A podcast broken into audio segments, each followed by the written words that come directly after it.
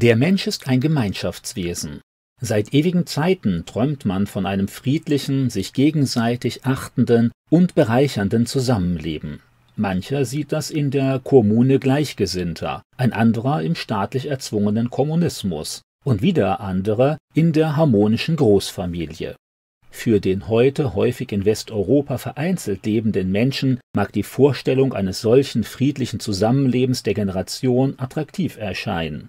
In der Realität früherer Jahrhunderte erwies sich das zumeist als deutlich problematischer. In den bäuerlich oder handwerklich geprägten Großfamilien gab es gewöhnlich große Spannungen. Oftmals wurden diese durch das Diktat des Familienoberhaupts unterdrückt. Immer wieder kam es auch zu schwerwiegenden Konflikten und tiefsitzender Verbitterung. Die Älteren wollten ihre Macht nicht abgeben und die Jüngeren warteten auf den Tod der Älteren, um in Freiheit selbst entscheiden und ihre Ideen von Familie und Betrieb umsetzen zu können. Um Schlimmeres zu verhindern, bot man den Eltern oftmals ein abgetrenntes Altenteil an, in dem sie weiterhin nach ihrer Vorstellung leben konnten, während die Söhne für den Rest der Familie entschieden auch in den biblischen Familien wird mehr oder weniger deutlich von Spannungen unter den Generationen berichtet. Zwischen Isaak und seinen beiden Söhnen Jakob und Esau scheint es mit zunehmendem Alter nur noch ein sehr distanziertes, entfremdetes Verhältnis gegeben zu haben. Statt Vertrauen und Stabilität dominieren Misstrauen und Betrug. Vergleiche 1. Mose 27. Samuel trauerte dem alten und von Gott bereits verworfenen König Saul nach, weil es ihm schwer fiel, sich auf die veränderten Bedingungen einer neuen Generation einzustellen. Vergleiche 1. Samuel 16, Vers 1. Davids Söhne konnten es nicht abwarten, bis ihr Vater starb. Sie wollten schneller an die Macht und scheuten nicht einmal davor zurück, David gewaltsam abzusetzen. 2. Samuel 15. Am besten versteht man sich gewöhnlich mit den Menschen, die einem besonders ähnlich sind, bezogen auf Prägung, Interesse, Charakter, Lebensphase, politische Ausrichtung und Kultur. Vor diesem Hintergrund ist es kein Wunder, dass Menschen aus verschiedenen Generationen in ihrem Zusammenleben häufig mit Problemen zu kämpfen haben, ganz gleich, wo sie sich begegnen, in der Nachbarschaft, bei der Arbeit, der Familie oder in der Gemeinde ohne sich dessen immer bewusst zu sein, redet, denkt und lebt man eben doch sehr unterschiedlich. Man wurde eben zu einer unterschiedlichen Zeit geprägt und durchläuft momentan eine ganz andere Lebensphase. Mit den Menschen, die in derselben Generation groß geworden sind, verbindet ein viel mehr. Man hat dieselbe Musik gehört, dieselben Filme gesehen, dieselben Politiker gehört, über dieselben großen gesellschaftlichen Fragen nachgedacht, und dieselbe Sprache mit ihren besonderen Lieblingsbegriffen gesprochen. Schon eine Generation später wird ganz anders geprägt, weshalb die Gemeinsamkeiten natürlich deutlich geringer ausfallen.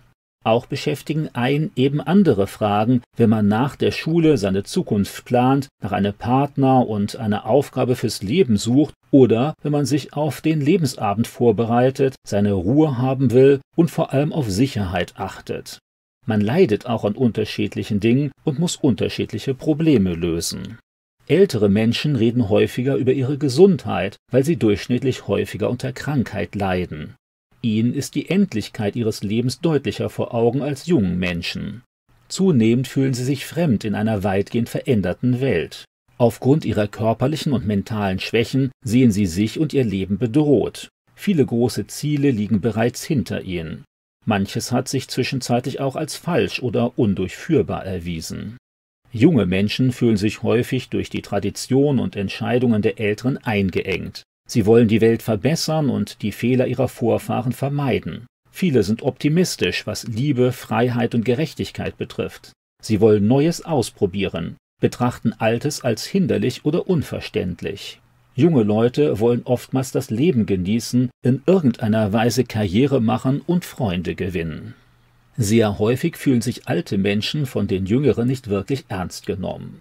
Alles, was ihnen wertvoll ist, gilt plötzlich nichts mehr, wird nur noch als entbehrlicher Ballast interpretiert. Viele technischen Entwicklungen und politischen Meinungen sind ihnen fremd geworden. Junge Leute treten, ihrem Eindruck nach, viel zu selbstbewusst auf und scheinen alles, was die Älteren geleistet haben, kaum mehr wertzuschätzen. Ebenso haben die jüngeren Menschen oftmals den Eindruck, von den Älteren nicht als gleichwertig akzeptiert zu werden. Ständig will ihnen jemand sagen, was sie zu tun und zu denken haben. Alle ihre guten Ideen werden schnell aufgrund früherer Entscheidungen und Erfahrungen ausgebremst. Jüngere haben oft den Eindruck, als würden ihre Anliegen und Ideale vorschnell entwertet und als nebensächlich klassifiziert.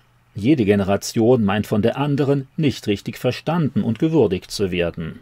Die häufigste Reaktion auf diese Unterschiedlichkeit der Generation ist die Trennung. Jeder sucht nur noch nach Verständnis und Zustimmung bei der Gruppe der etwa Gleichaltrigen, die ähnlich geprägt sind, sich in einer ähnlichen Lebensphase befinden und ähnlich denken. Hier versteht man sich deutlich besser, kommt schneller auf ein von allen akzeptiertes Ergebnis. Gleichzeitig wachsen hierbei natürlich das Misstrauen und das Unverständnis für die Menschen anderer Generationen. Schnell kann das sogar in einer verdeckten Feindschaft enden, wenn man sich nicht mehr freundlich aus dem Weg gehen kann. Dabei allerdings verpasst man die enormen Chancen gegenseitiger Bereicherung und notwendiger Korrektur. Eigentlich brauchen sich die Generationen dringend, auch wenn sie sich immer wieder gegenseitig nerven. Das zumindest ist die Perspektive Gottes in der Bibel. Gott will eine gute, sich gegenseitig ergänzende Gemeinschaft über die Generationsgrenzen hinweg, in der Familie und auch in der Gemeinde. Vergleiche Titus Kapitel 2. Natürlich machen sich die Autoren der Bibel keine Illusion über die vollkommen normalen Spannungen zwischen Menschen verschiedener Generationen. Es wird sogar fest damit gerechnet. Gerade deshalb werden Jüngere aufgefordert, die Älteren zu ehren und aufmerksam auf das zu hören, was sie aufgrund ihrer Erfahrung zu sagen haben. 3. Mose 19, Vers 32 und 5. Mose 32, Vers 7. Jüngere werden dann auch aufgefordert, den Älteren in ihrer zunehmenden körperlichen und geistigen Schwäche liebevoll beizustehen. Wenn es zu Meinungsverschiedenheiten kommt oder wenn sogar einmal eine Ermahnung ansteht, dann sollen Jüngere Älteren gegenüber ganz besonders vorsichtig und mit entsprechender Ehrerbietung vorgehen, damit die Älteren sich nicht erniedrigt oder verachtet vorkommen und das notwendige Wort der Jüngeren deshalb in den Wind schlagen. 1. Timotheus 5, Vers 1. Umgekehrt will Jesus, dass die Erwachsenen schon Kinder als eigenständige Personen wahrnehmen, mit einem eigenen Leben und einem eigenen Zugang zu Gott. Matthäus 18, Verse 1 bis 6. Grundsätzlich haben Eltern die Verantwortung für die Erziehung ihrer Kinder. Diese werden dann verpflichtet, den Eltern zu gehorchen. Gleichzeitig aber müssen die Eltern aufpassen, ihre Kinder nicht zu verbittern, weil sie sie ständig nur bevormunden, sie nicht wirklich ernst nehmen oder ihre Fragen und Bedürfnisse weitgehend ignorieren. Epheser 6, Vers 4. Auch im Beruf bzw. in der Gemeindearbeit werden die Älteren ermahnt, junge Gläubige nicht abzuwerten, weil auch sie von Gott gebraucht werden und Wichtiges beizutragen haben. Paulus fordert auf, seinen damals etwa 30 Jahre alten Mitarbeiter Timotheus nicht aufgrund seiner relativen Jugend zu verachten. 1. Timotheus 4, Vers 12. In Wirklichkeit brauchen sich die Generation gerade aufgrund ihrer unterschiedlichen Erfahrungen, Fähigkeiten, Stärken und Schwächen. Natürlich führt das immer wieder auch zu Reibungen, Missverständnissen und Diskussionen. Die aber gilt es bestmöglich zu bewältigen, seine eigene Einseitigkeit zu erkennen und den Blick zu weiten für die Menschen anderer Generationen. Die Gemeinde braucht die Erfahrung, die Ausdauer und die stellenweise auch vorhandene Weisheit, die ohne ein langes Leben kaum zu erreichen sind. Die Gemeinde braucht aber auch neue Ideen, den Idealismus, die Begeisterungsfähigkeit der Jungen, um voranzukommen, um trotz negativer Erfahrungen einen nächsten Anlauf zu versuchen, um notwendige Risiken einzugehen und um Menschen mit den Fragen der Jungen gerecht werden zu können. Der einfachste Weg ist es, immer allem Fremden aus dem Weg zu gehen, sich nur noch auf die relativ gleichgesinnten Menschen der eigenen Generation zu konzentrieren. Der notwendige, biblische und schlussendlich auch bereichernde Weg aber ist das Miteinander denken und leben. Das geschieht natürlich nicht automatisch, sondern muss immer wieder neu gewollt und erarbeitet werden. Wer die anderen Generationen nicht nur als Belastung oder Bedrohung, sondern als Bereicherung wahrnehmen will, der sollte zuerst damit beginnen, für konkrete Menschen zu beten, die sich gerade in einer anderen Lebensphase befinden.